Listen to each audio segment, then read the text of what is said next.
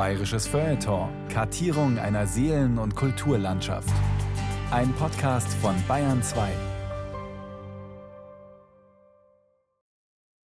Lernen Sie Englisch oder können Sie es schon? Ich bin jetzt gerade bei der fünften Lektion. Wenn Sie zu mir in den Englischkurs gehen, können Sie in 14 Tagen alles verstehen. Dann brauchen Sie keinen Dolmetscher mehr, denn Englisch ist wirklich nicht schwer. Rubrik Unterricht und anderes. Englisch durch Fernunterricht. Nach unserer Methode rasch und billig. Morrison School. Zeitungsanzeigen als Zeitzeichen. Erster Jahrgang der Süddeutschen Zeitung, 6. Oktober bis 31. Dezember 1945, Nummer 1 bis 25. Aurora. Englischer Fernunterricht. Learning English made easy. Coffee heißt Kaffee, Coco heißt Kakao, Beautiful Lady heißt sehr schöne Frau, Girl heißt Mädchen und Boy ist der Bur und Corned Beef ist ein Trumpfleisch von der Kuh. Und Gentleman heißt besserer Herr, sehen's, Englisch ist gar nicht so schwer. Curfew, das war die Ausgangssperre zwischen 7 Uhr abends und 6 Uhr früh. Off-Limits bedeutete, wir haben hier nichts zu suchen und nichts mehr zu sagen. Der Krieg war verloren, das tausendjährige Reich militärisch besiegt. Die Amerikaner waren da und regierten, die Besiegten reagierten. Geschäftsanzeigen. Englische Übersetzungen aller Schriftsätze, Gesuche und so weiter. Bei der Militärregierung lagen Tausende von Anträgen auf Erteilung von Englischunterricht vor, die streng geprüft wurden. Dabei ging es sowohl um die Fachkompetenz als auch um die politische Unbedenklichkeit. Die SZ es ist zu hoffen, dass die Maßnahmen gegen die auch hier auftretenden Konjunkturritter Erfolge zeitigen. Gegen nicht genehmigten Unterricht werden die Amerikaner mit strengen Strafen einschreiten. Nach dem Krieg. Der Frieden war da, war sichtbar, seit die Verdunkelung aufgehoben wurde. Auch das Erscheinen einer von Deutschen für Deutsche edierten, relativ unabhängigen Zeitung war ein Friedenszeichen. Die Nummer 1 der mit amerikanischer Lizenz herausgegebenen Süddeutschen Zeitung gab es am 6. Oktober 1945. München leuchtete zwar noch nicht wieder, aber es wurde erleuchtet. SZ Nummer 1 Lokalseite München wird allmählich wieder eine Lichterstadt. Die Militärregierung ordnete am 15. Mai an, dass zunächst die Militärstraßen mit Beleuchtungsanlagen versehen werden sollen. Seither ist München wieder erleuchtet worden. Schön und gut, aber leider hatte man noch so viele nagelneue Verdunklungsrollos auf Lager. Rollos aus Papier als Behelfsvorhänge. Schutz gegen Kälte. Triebenbacher, München 15, Bayerstraße 77a. Jede Anzeigenseite ein Spiegel dessen, was ringsherum geschieht. Hertie am Bahnhofsplatz, die beliebte Kaufstätte, hat wieder geöffnet. Der Anfang ist gemacht. Allerdings zum Aufwärmen und Schauen reicht es heuer noch nicht, denn Kohlen und interessante Waren sind gleich knapp. Über Herties Arisierungsgeschichte wurde geschwiegen. Man hatte seine Not mit dem Reparaturbedürftigen heute und hoffte auf morgen. Zu kaufen gesucht. Backsteinputzgerät zum Reinigen von Backstein von Mörtel, Handbetrieb. Ich trag Schuhe ohne Sohlen. Durch die Hosen pfeift der Wind. Doch mich soll der Teufel holen, wenn ich nicht nach Hause find. In den Fenstern, die im Finstern lagen, zwinkert wieder Licht. Freilich nicht in allen Häusern. Nein, in allen wirklich nicht. Tausend Jahre sind vergangen samt der Schnurrbart Majestät. Und nun heißt's von vorn anfangen. Vorwärts Marsch, sonst wird's zu spät. Erich Kästners Marschlied 1945, gesungen von Ursula Herking. Schlagzeilen Süddeutsche Zeitung, Titelseite Oktober. Säuberung des Industrie- und Geschäftslebens. Der Judenpogrom des November 1938. Sind alle Deutschen schuldig? Es geht weiter. Drehen Sie sich nicht um. Links, zwei, drei, vier, links, zwei, drei. Hin ist hin, was ich hab, ist allenfalls. Links, zwei, drei, vier, links, zwei, drei. Ich hab ja den Kopf, ich hab ja den Kopf noch fest auf dem Hals. Die Städte waren in Trümmern, voller Trümmer. Wir kennen die Fotografien in Schwarz und Weiß und Grau. Münchens Altstadt war zu 90 Prozent zerstört. Freier Blick, neue Durchlässe. Die Bevölkerungszahl fast um die Hälfte gesunken. Die noch da waren und nach und nach zurückkamen, und alle, die als Flüchtlinge dazukamen, drängten sich in den bewohnbaren Räumen. Die Fenster aus Glasmangel vernagelt mit Pappe. Es roch nach Brand und Asche und nassem Staub und säuerlich nach Kraut. Aber die Nächte waren wieder erhellt, und die Anzeigen tickten, wie sie sollen, mit dem Herzschlag und dem Tempo ihrer Zeit.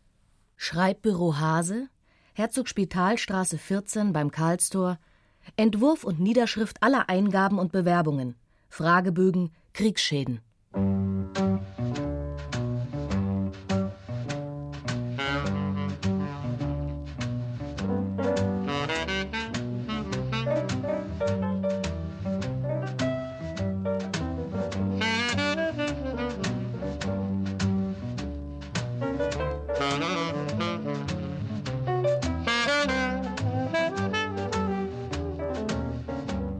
Biete 20 gut erhaltene Karl-May-Bände. Suche Koffergramola und Tanzplatten.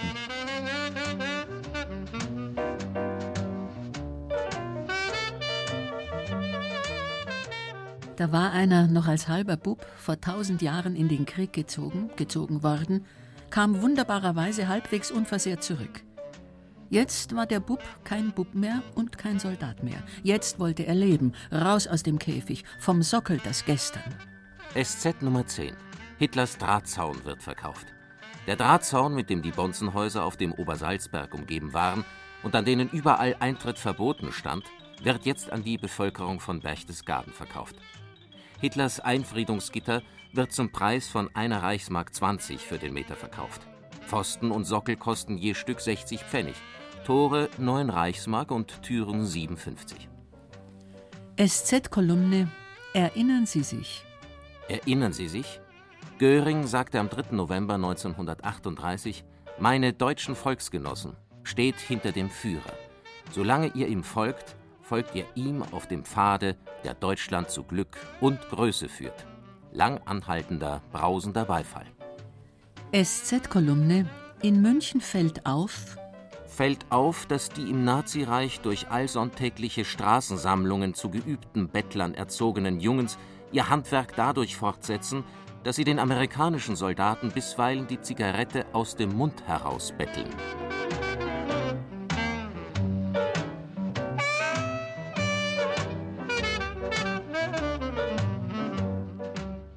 Für den Guss der SZ Nummer 1 hatte man Teile des Bleisatzes von Hitlers Mein Kampf eingeschmolzen.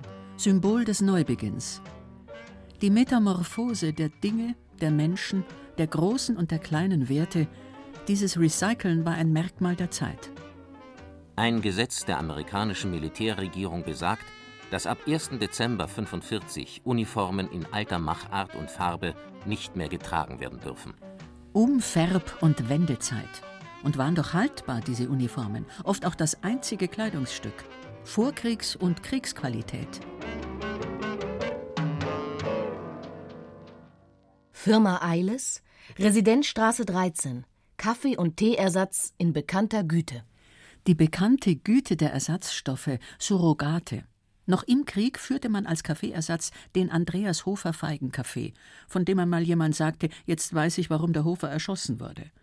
Und jetzt Ersatzstoffe der Ersatzstoffe. Zichorienkaffee mit Andreas Hofer Feigenkaffee Geschmack. 3,3 Gramm Ersatzkaffee standen dem Normalverbraucher täglich zu.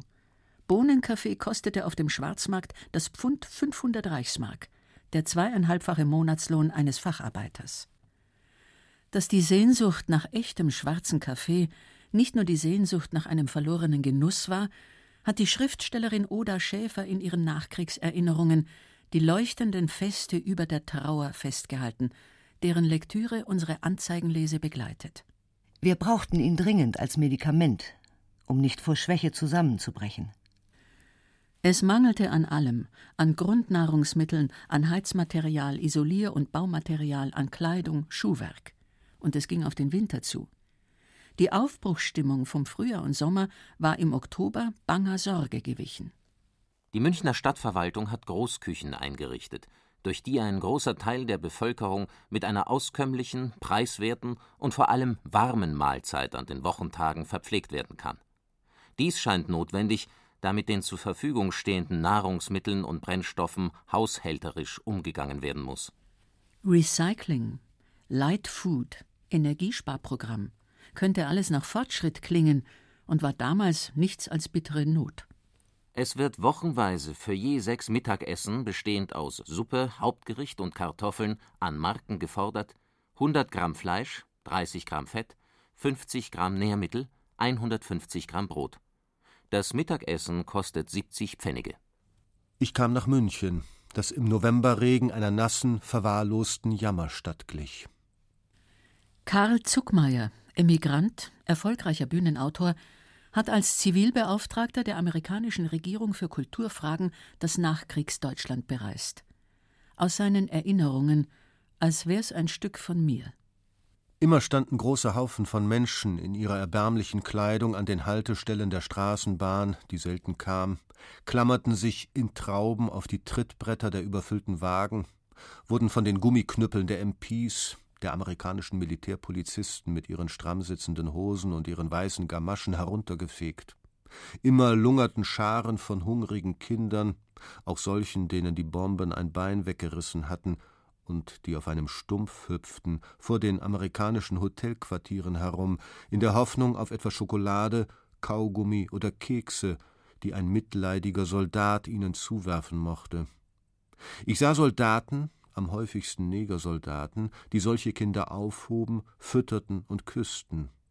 Ich sah andere, die sich einen Spaß daraus machten, deutsche Krüppel nach hingeschleuderten Zigaretten rennen zu lassen. Das Scheußlichste, das Schönste wohnte auch da, dicht nebeneinander, so wie im deutschen Volk. Wir wussten, die Mörder waren noch unter uns. Desto enger schlossen sich die Freunde zusammen. Die Freundschaften waren stark, der Aufschwung der Gefühle groß. Wir glaubten an das Neue, das wir mit schwachen Kräften aufbauten, und meinten, die Lemuren seien endgültig verschwunden. Als sie dann doch wieder auftauchten, heraufgeschwemmt vom neuen Wohlstand, ergriff uns eine Art lethargischer Lähmung. Die Stunde Null zwischen den Zeiten.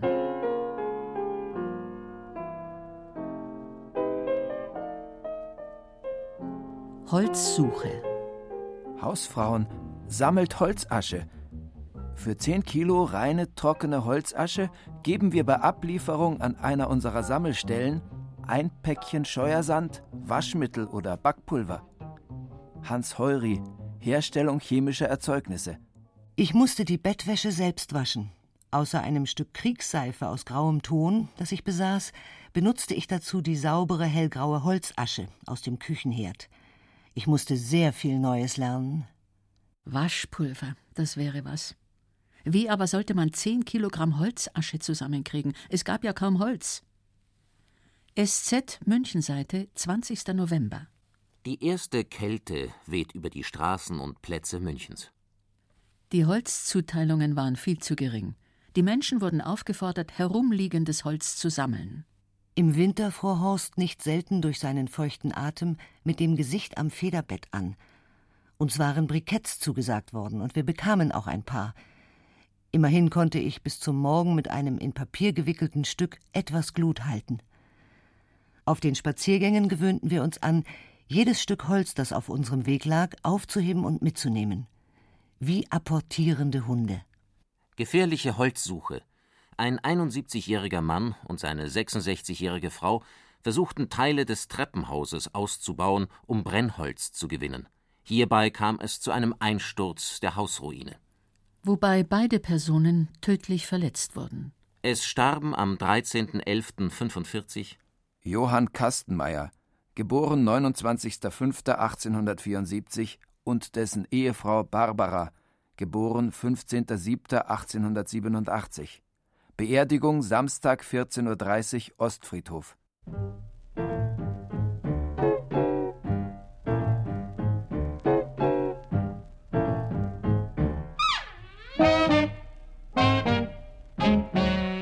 Die Anzeigenrubriken Verloren gefunden, Entlaufen zugelaufen und Tausch liefern die deutlichsten Bilder dieser Monate.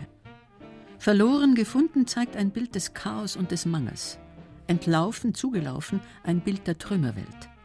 Tausch ein Bild der Überlebensformen. Verloren gefunden. 9. Oktober aus Straßenbahnlinie 1 Rucksack mit Kartoffeln. Müller, Tierstraße 31, vierter Stock rechts. Im Frühzug Freising-München von Totalflieger Geschädigter die letzten Wollsachen. Weiß mit bunt Pullover und rote Wollhose verloren. Alle waren ständig auf Achse, in qualvoll überfüllten Trams, Lastwagen, Zügen, mit Bündeln, Rucksäcken, Koffern, Kindern. Auf der Flucht oder umquartiert oder einquartiert oder evakuiert oder auf Hamsterfahrt hungrig, frierend, unterernährt, desillusioniert, verunsichert, verwirrt. Sorgen ums Überleben, Trauer um die Toten. Ungewissheit über das Schicksal derer, die vermisst waren oder in Gefangenschaft oder auch in den Internierungslagern der Besatzungsmächte. Zwei Flüchtlingskoffer. 20.03. abends Bahnhof Schweinfurt verloren. Architekt Georg Peter aus Königsberg, Preußen. Jetzt München Obermenzing, Jagdstraße 6. Zehnjähriger Halbweise, Totalflieger geschädigt, ließ Mantel grau liegen. Kinderfäustling rot-blau, Landsberger Plinganserstraße verloren. Einzelner Knabenstiefel, Hauptbahnhof. Drahtmatratze Becks, von Lastauto. Drehbleistift, Viktualienmarkt verloren. Grüner Wollhandschuh im Perlacher Forst. Schadhafter Regenschirm. Halbschuh, schwarz, aus Armenpaket verloren. 17.12 zwischen halb zwei und zwei Uhr Weg Karlstraße, Luisenstraße, Briennerstraße, Richard-Wagner-Straße. Abgabe St. Bonifaz, Pater Willibrod Braunmüller. Dunkler Pelz gefunden. Es war damals die ganze Trümmerstadt mit zigtausenden Zetteln vollgehängt. Zeichen der Zeit. Am Bahnhof hingen die Suchzettel für verloren gegangene Menschen, Soldaten, Kinder. Die Zeitungsanzeigen hatten das Alltagsleben, Überleben zum Inhalt und versprachen bei einer von der Papierzuteilung abhängigen SZ-Auflage um die 200.000 eine große Verbreitung. Die Zeitung kam freilich wegen der Papierknappheit nur zweimal wöchentlich heraus. Eine Zeit lang wurden wegen des großen Ansturms keine neuen Inserate aufgenommen. Die Anzeigen erschienen stets auf der letzten Seite der meist sechsseitigen Ausgabe, nahmen eine halbe oder eine Dreiviertelseite ein, selten eine ganze. Auf einer halben SZ-Seite, die kleinformatiger war als die heutige, drängten sich um die 80 Anzeigen, alle gleich winzig, der Papiermangel. Beinahe ebenso winzig waren damals die Meldungen auf der Münchenseite. 22.000 Kriegsgefangenen Weihnachtspäckchen nach Frankreich verschickt. 93 Autodroschken in München, 800 Gaststätten, darunter das Platzl wieder eröffnet mit seiner altbewährten Kapelle. 120 Cafés, 14 Kinos, 2300 Ärzte, nur 500 Hotelbetten. Nur 1000 Juden in Bayern von rund 55.000 im Jahr 1933. In München noch etwa 200. Die Post arbeitet wieder voll. Das war freilich eine fette Überschrift. Welche Erleichterung. Letzte Habe. Ausgebombte Heimatlose bittet um Rückgabe des vom 2. auf 3.10. in Bamberg Güterwagen abhanden gekommenen schwarzen Koffers. Lisa Schroff, Bad Wörishofen, Hildegardstraße 3. Jede Anzeige enthält so viel mehr als die magere Zweckinformation. Dunkelblaue Handtasche. Wenn nicht Rückgabe der Tasche, dann wenigstens meine Ausweispapiere und der Bilder meines gefallenen Mannes. Wer kann Auskunft geben über den LKW, welcher von der Autounfallstelle Moosburg-Langenbach am 7.11. mein Fahrrad und Rucksack mitnahm und die Fahrt Richtung Freising fortsetzte, ohne mich mitzunehmen? Es wurde mir nur ein Paket mit zwei Ofenrohren abgeworfen. Es gab wenige zivile Autos, viele wurden geklaut, wie auch Möbel, Bettzeug, vor allem aber Fahrräder, die dann auf dem schwarzen Markt 2000 Mark brachten, so viel wie ein Volksempfängerradio. Am Samstag, 3. November nachmittags, wurde auf dem Gelände der BMW eine Wohnbaracke abgebrochen und Sonntag 8 Uhr früh von einer Zugmaschine mit zwei Anhängwagen abgefahren. Angaben über Verbleib der Baracke bei Firma Heilmann und Littmann. Alles war in Bewegung, nichts war sicher, kaum etwas am rechten Ort. Der Krieg hatte die 45-jährige Oda Schäfer mit ihrem Mann, dem Schriftsteller Horst Lange, von Berlin nach Mittenwald verschlagen. Odas Sohn Peter wurde in Russland vermisst. Nach einem Arztbesuch in München erlitt die Schriftstellerin vor Hunger einen Schwächeanfall. Ich bin halb ohnmächtig aus der Tram ausgestiegen. Wie erblindet, Schwärze vor den Augen, nah am Vornüberstürzen, hielt mich nur der Gedanke bei Bewusstsein, dass man mir in der nächsten Minute die Kennkarte und die Lebensmittelmarken stehlen würde, wenn ich auf dem Gehsteig hinfiele. Dieser Gedanke zwang mich, alle Kräfte zu mobilisieren. Sehe jeder, wo er bleibe, und wer steht, dass er nicht falle. Goethe. Die Moral des Dichter- und Denkervolks. Wolfgang Borchert, der schwerkrank heimgekehrte junge deutsche Dichter. Als der Krieg aus war, kam der Soldat nach Haus. Aber er hatte kein Brot. Da sah er einen, der hatte Brot. Den schlug er tot. Du darfst doch keinen totschlagen, sagte der Richter. Warum nicht? Fragte der Soldat.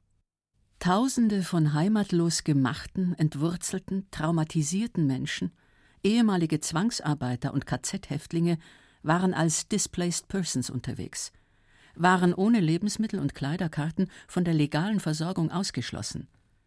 Sie kämpften als Überlebende ums Überleben und wussten nicht wohin. Manche wurden zu marodierenden Rächern. Hitlers Abschiedsgeschenk, schrieb die SZ. Schlagzeilen der Titelseite im November. Durch gerechte Sühne zum Wiederaufbau. So arbeitet die Demokratie. Konzentrationslager Dachau als Mörderschule. Das deutsche Volk soll nicht versklavt werden. Der Auftakt des Nürnberger Prozesses. Die Angeklagten erklärten sich unschuldig. Mit welchen Gefühlen wurden diese Berichte gelesen? Las man die Zeitung wegen der politischen Nachrichten, wegen der Lokalseite oder wegen der Überlebenskleinanzeigen auf der letzten Seite? Links zwei, drei, vier, links zwei, drei. Hin ist hin, was ich hab, ist allenfalls. Links zwei, drei, vier, links zwei, drei. Ich hab ja den Kopf, ich hab ja den Kopf noch fest auf dem Hals. Dabei tritt man marschierend auf der Stelle, wird jahrelang auf der Stelle treten. Entlaufen, zugelaufen. Es war ja kaum einer da, wohin er gehörte. Dr. Adolf Klein, Arzt und Zahnarzt, früher Glückstraße, jetzt Waldtrudering, Nähe Bahnhof Kronsdorf. Dutzende Inserate zeigen einen Ortswechsel an. Ein klägliches Zeitzeichen wurden nun die herumirrenden Hunde.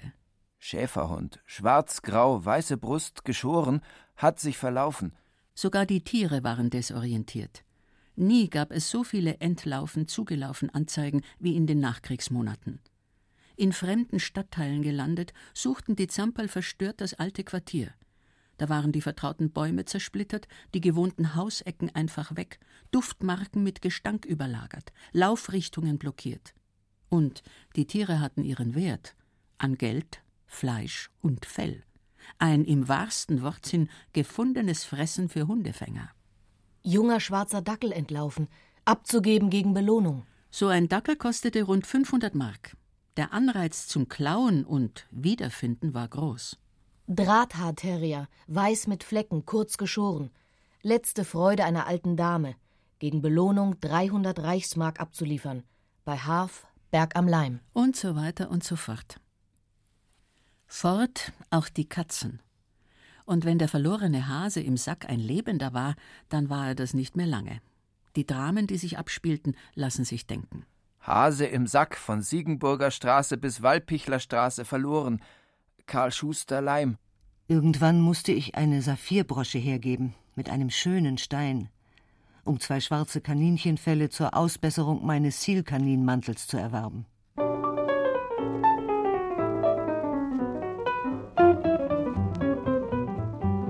Tausch. Wer etwas hatte, was er weniger nötig brauchte als etwas dringend Notwendiges, konnte es mit Tauschen versuchen. Biete Pöms, suche Schuhe. Einst saß man noch als Kannibal und Urmensch im Neandertal. Das Bargeld war da noch nicht Brauch. Man hat getauscht. Und es ging auch. Als Adolf kam im braunen Trench, da wurde man ein Übermensch. Man hatte Geld in Bar und Scheck. Und man bekam dafür nen Dreck. Als Adolf fiel, fiel auch das Geld. So dreht sich alles in der Welt. Und heute tauscht man wieder mal, genau wie im Neandertal. Abwaschbare Gummikragen gegen Zwillingskinderwagen. Je bei echten Tizian, je in Flasche Enzian. Hermann Görings Ordensbinder gegen einen Christbaumstinder. Suche möglichst kleinen Laden. Biete Bergschof, Berchtesgaden.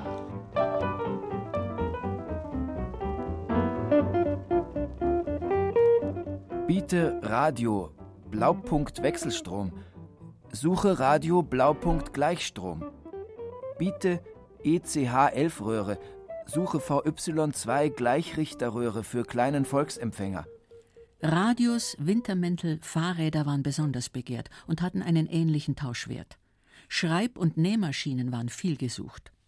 Öfen, Herde, Heizplatten, Leiterwagen, Baumaterialien, Kleidung. Nützliches halt.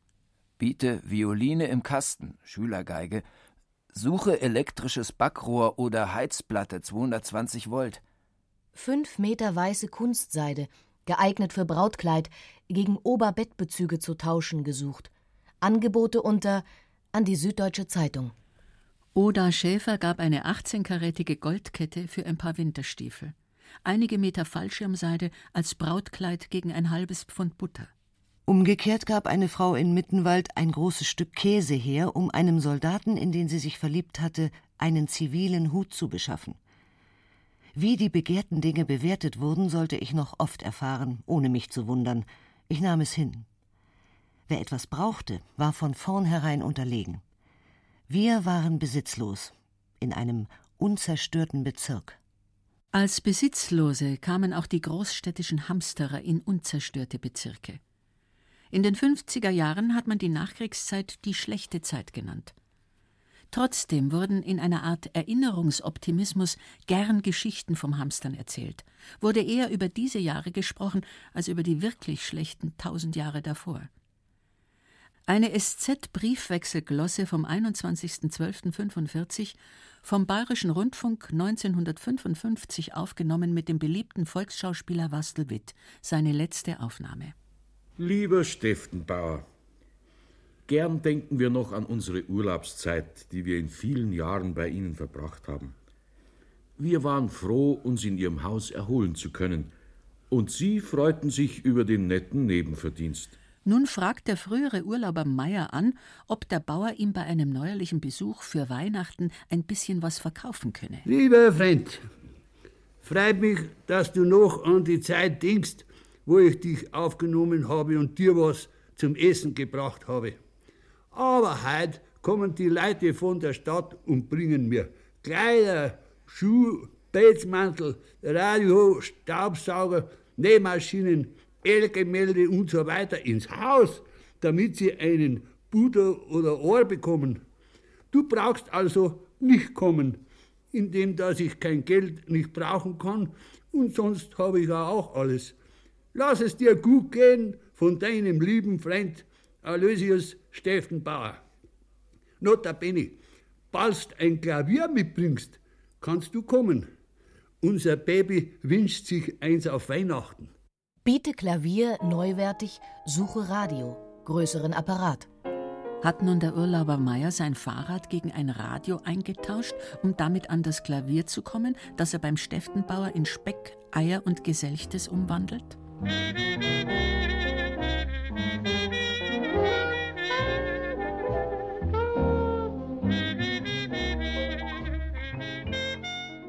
Schwarzhandel.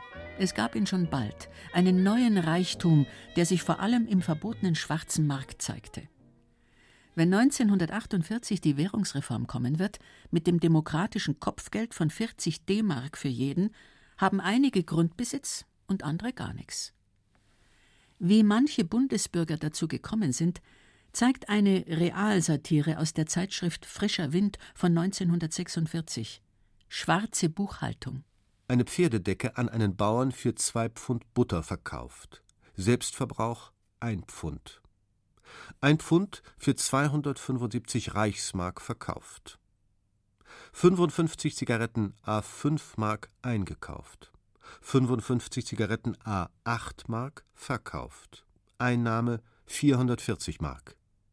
Ein Pfund Kaffee für 440 Mark gekauft. Wiederverkauf 600 Mark. Und so fort. Der Gewinn wird mit Zigaretten- und Kaffeetransaktionen immer höher geschraubt. Da springt auch was für die Freundinnen raus. Biete eleganten, neuwertigen Pelzmantel. Suche goldene Armbanduhr und Brillantring oder goldenes Armband.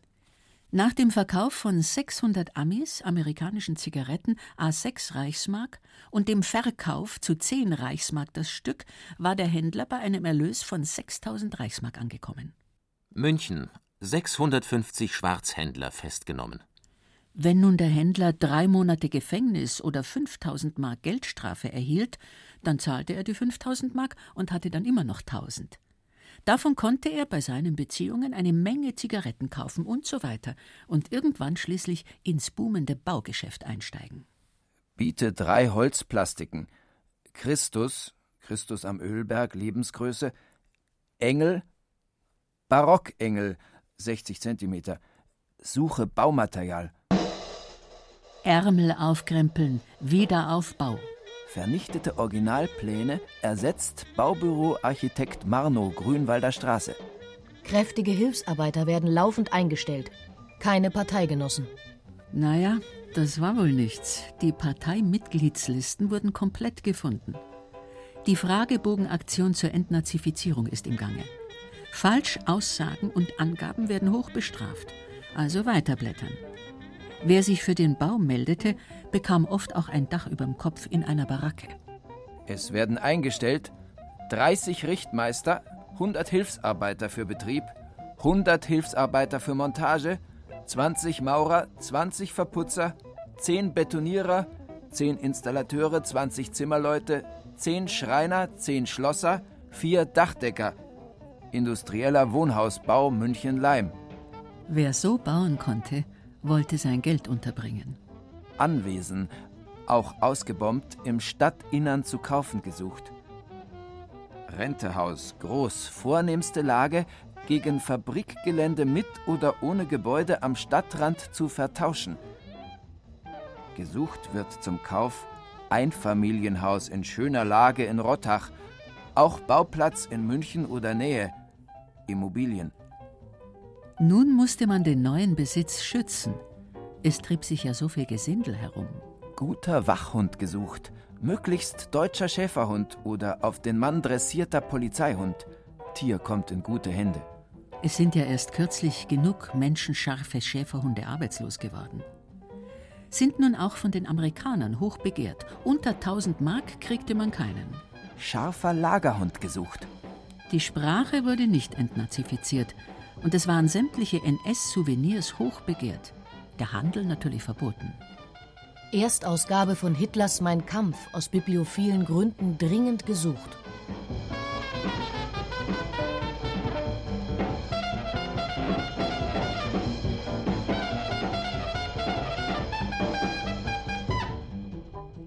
Private Tauschzentralen.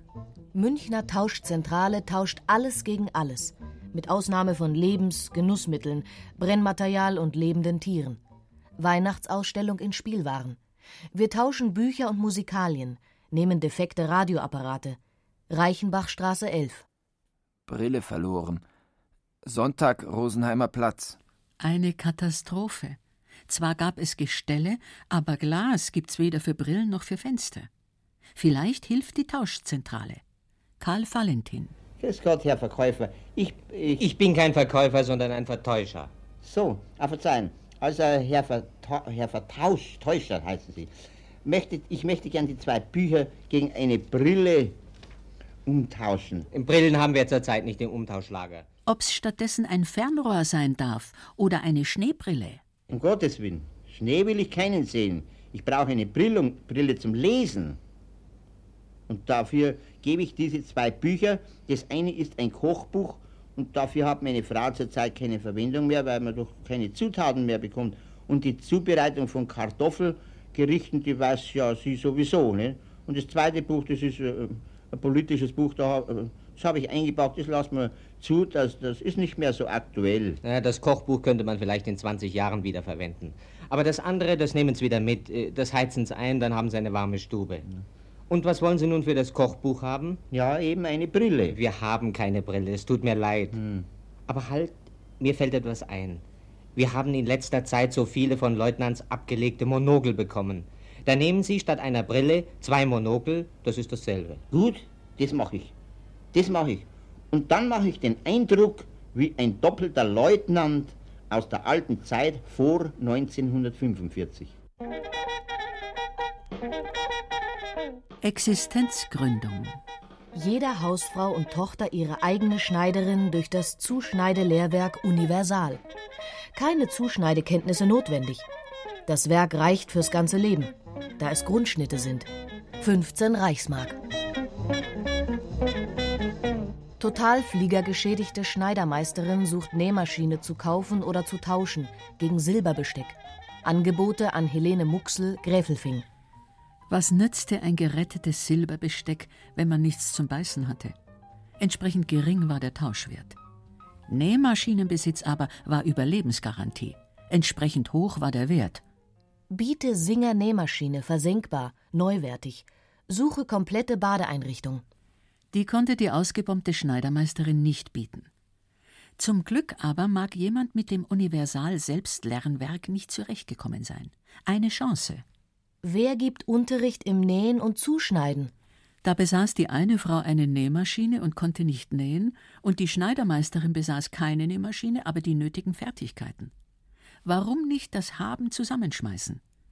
Gemeinsam mögen die zwei Frauen eine Überlebensidee entwickelt haben. Puppenkind-Modesalon fertigt Weihnachtswunschkleid an. Stoffreste mitbringen. Weihnachten stand vor der Tür. So nähte die eine die Puppenkleider am Tag. Ein reizendes Weihnachtsgeschenk für ihre Kinder. Tiere, Puppen und so weiter, gegen Abgabe eines kleinen Stoffrestes. Und Frau Muxel nähte Menschenkleider in der Nacht. Gediegene Anfertigung von Kleidern, Mänteln, Kostümen aus mitgebrachten Materialien. Oda Schäfer.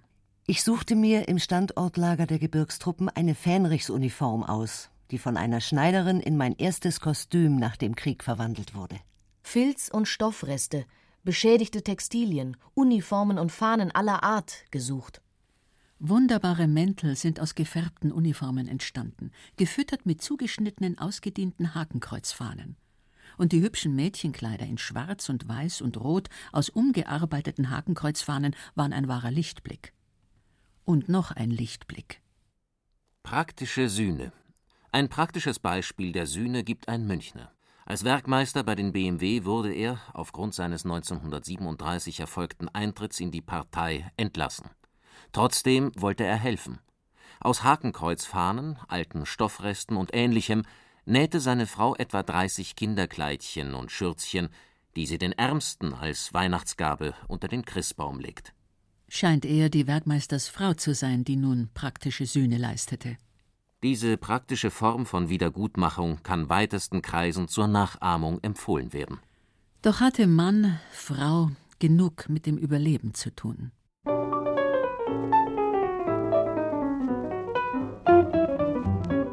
Zu verkaufen, zu kaufen gesucht. Ein oder mehrere kleine oder mittlere Kochtöpfe und ein bis zwei leere Säcke. Zietenstraße 6, dritter Stock, bei Schoch. Wenn man wenigstens warme Kleidung gehabt hätte. Wolle zum Stricken, Nähnadeln, Garn. In einem Päckchen aus der Schweiz von der Frau des Dichters Werner Bergengrün erhielt Oda Schäfer solche Kostbarkeiten. Ich fühlte mich nicht nur beschenkt, ich fühlte mich reich.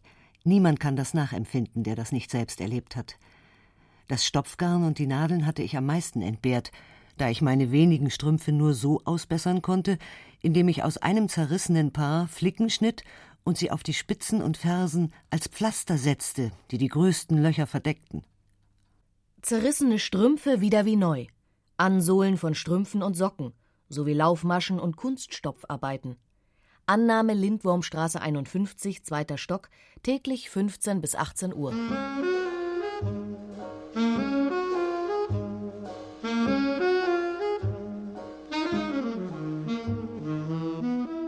Heiraten. Auf 80 Männer kamen 100 Frauen. Mann konnte Ansprüche stellen. Zwei Herren, 45 und 47 Jahre, Handwerker und Kaufmann, suchen Einheirat in Geschäft oder Hausbesitz. Eine Frau mit einem unehelichen Kind, und es gab viele in dieser Zeit, musste schon etwas zu bieten haben. Fräulein, 40 Jahre, katholisch, dunkel, schlank, mit Wäsche aus Steuer, eigener Wohnung und vierjährigem Jungen, wünscht anständigen Herrn zwecks Ehe kennenzulernen. Eine Bedingung stellten die Frauen: katholisch musste er sein, lieber kein preußischer Flüchtling. Einem tüchtigen, anständigen Landwirt ist Einheirat in schönem landwirtschaftlichen Anwesen in Oberbayern geboten. In Frage kommt nur Bayer, katholisch.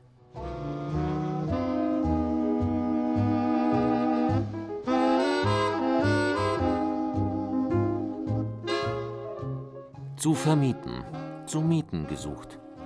Rubrik In München fällt auf, dass dass die Gattin eines hohen Nazi-Bonzen mit Schwester, Mutter und einem Kind eine Villa in der Baltenstraße mit sieben Zimmern, Küche und Nebenräumen bewohnt. Parteigenossen müssen zusammenrücken. Welcher Parteigenosse mit großer Wohnung nimmt anständiges und sauberes Ehepaar ohne Kinder, Kaufmann, in Teilwohnung? Zwei Zimmer und Küchenbenutzung. Angebote unter Süddeutsche Zeitung. Da ist wohl einmal der Redaktion und der amerikanischen Nachzensur eine Anzeige durch die Lappen gegangen. Berufstätiger, langjähriger politischer Konzentrationär sucht warmes, möbliertes Zimmer. Karl Wittiger, Veterinärstraße 7, Parterre. Wer nimmt anständiges deutsches Ehepaar, ein Kind, in Teilwohnung mit Kochgelegenheit? Zu vermieten. Schlafkammer mit Wohnzimmerbenutzung, eventuell Teilverpflegung für berufstätiges älteres Fräulein.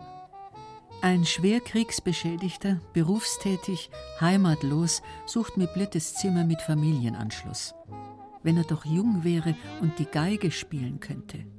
Junger Musiker, am liebsten Geiger, findet Aufnahme in schönem Landhaus im Isartal. Verpflegung, Gelegenheit zu Kammermusik.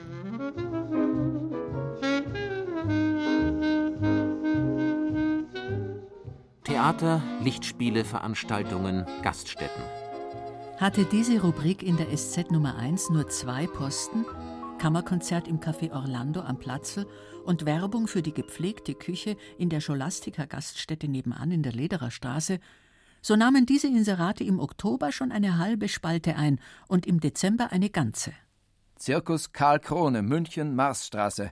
Hallo, wir spielen Weihnachtszirkus. Die Gaststätten warben mit Stimmungsmusik und auch ins Kino konnte man wieder gehen. Tom, Dick und Harry. Seine Frau die Hexe. Madame Curie. Sieben junge Herzen. Das große Los. Etliche Theater sind wieder geöffnet. Zuckmeyers Fröhlicher Weinberg wird gegeben. Das Kabarett Wespennest macht auf. Wir stechen weiter. Karl Valentin in der gleichnamigen Satirezeitschrift ein Jahr später, als noch lange nichts besser war, Kalorienmangel. Wie viele Menschen, ob alt, ob jung, leiden jetzt infolge des Kalorienmangels an Gedächtnisschwäche und Zerstreutheit. Kürzlich zünde ich mir ein Streichholz an, will mir eine Zigarette anbrennen, stehe mit dem brennenden Streichholz da und weiß nicht mehr, was ich damit wollte. Als das Streichholz verbrannt war, fiel es mir ein, dass ich mir eine Zigarette anzünden wollte, wenn ich eine gehabt hätte.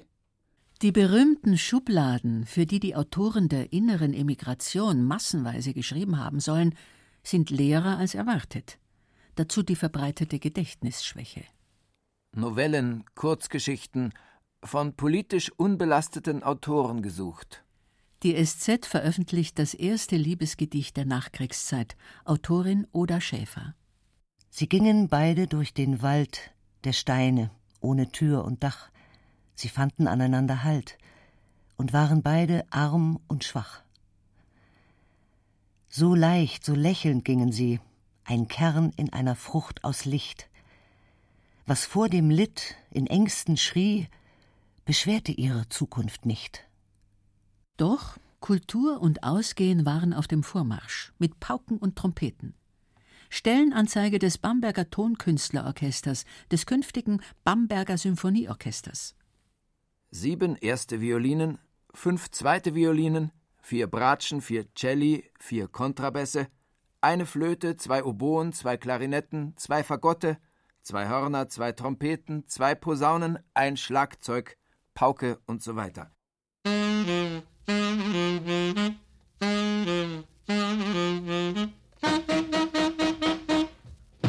Schlagzeilen Titelseite SZ Dezember Wieder Arbeitslosenunterstützung Den Menschen, die guten Willens sind. Vorbereitung der Friedensverträge. Links, zwei, drei, vier, links, zwei, drei. Hin ist hin, was ich hab, ist allenfalls. Links, zwei, drei, vier, links, zwei, drei.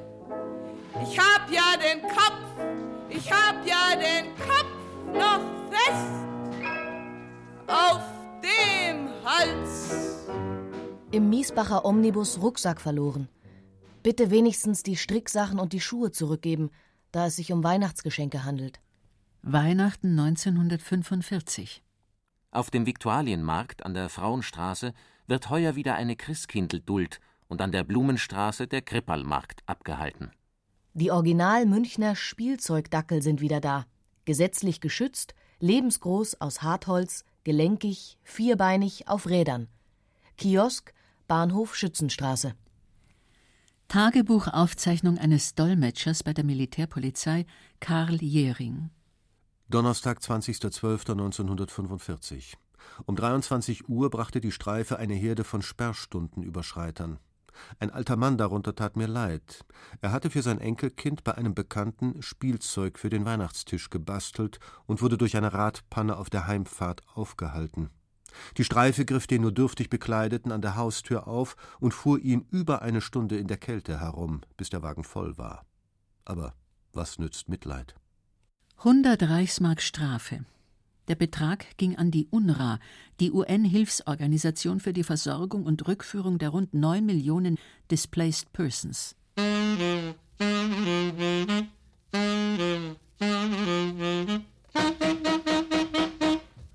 Zu Weihnachten dann doch ein Geschenk der Militärregierung, Verkürzung der Sperrzeit und keine Stromsperre.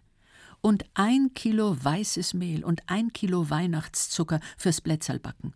Und obendrein 200 Gramm Fleisch oder Wurstwaren und 200 Gramm Salzheringe.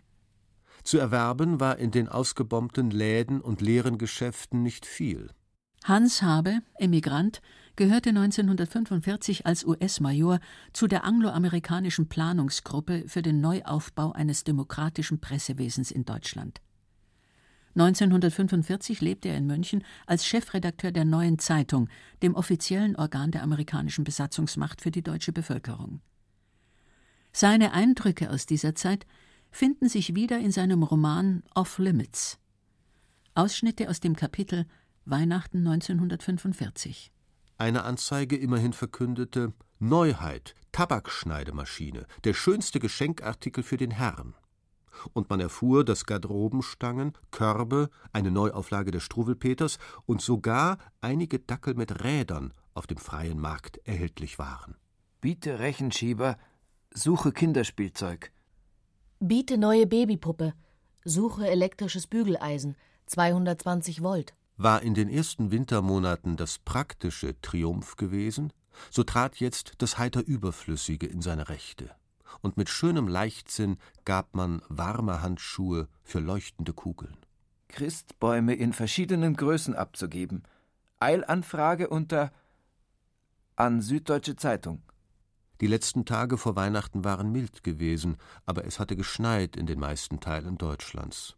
Und beides war Glück im Unglück. Die Wohnungen waren nicht so kalt wie in den Tagen zuvor, und draußen lag ein Stück Himmel über der zerstörten Erde. Die meisten Menschen hatten auch ihre kleinen Weihnachtsbäume sorgfältiger als sonst in die Fenster gestellt, als bescheidener Gruß für jene, die keine besaßen, und da viele Bäume in Fenstern halb zerstörter Häuser standen, war es dem Vorübergehenden, als hingen die Lichterbäume in der Luft zwischen Himmel und Erde, leuchtende Wegweiser in der Finsternis.